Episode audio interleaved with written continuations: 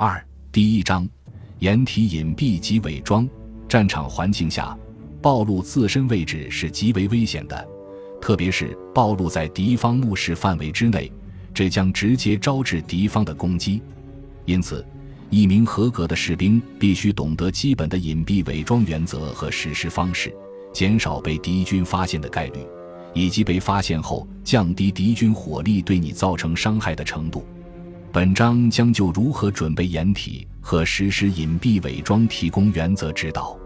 关键词：掩体、隐蔽、伪装。掩体在战场环境下，士兵应该尽可能的在有掩体物的情况下运动，充分利用一切有助于隐蔽和抵御敌方火力的自然环境和障碍物。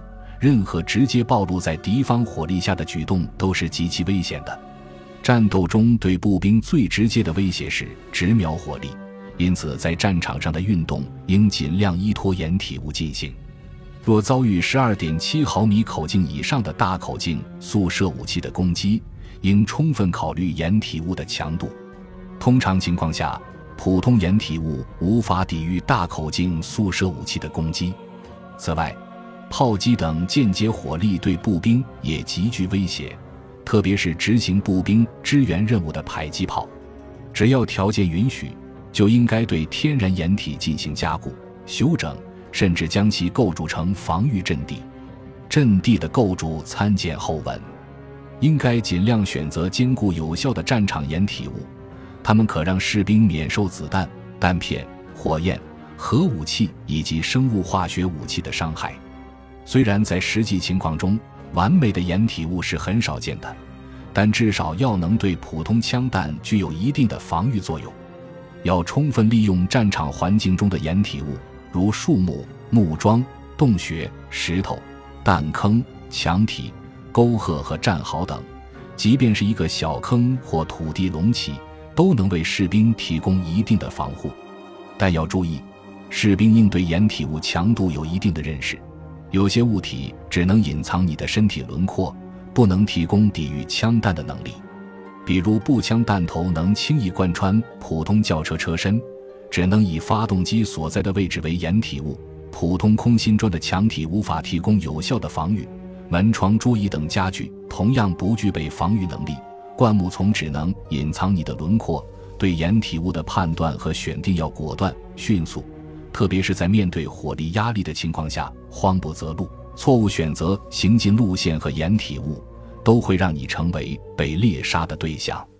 在进攻或移动时，士兵要知道敌人在哪里或可能在哪里，然后选择自己和敌军之间有掩体物的路线，如沟壑、林地、墙体和斜坡等敌军不易发现或攻击的地点，并且行进间要随时做好抵近猛烈射击的准备。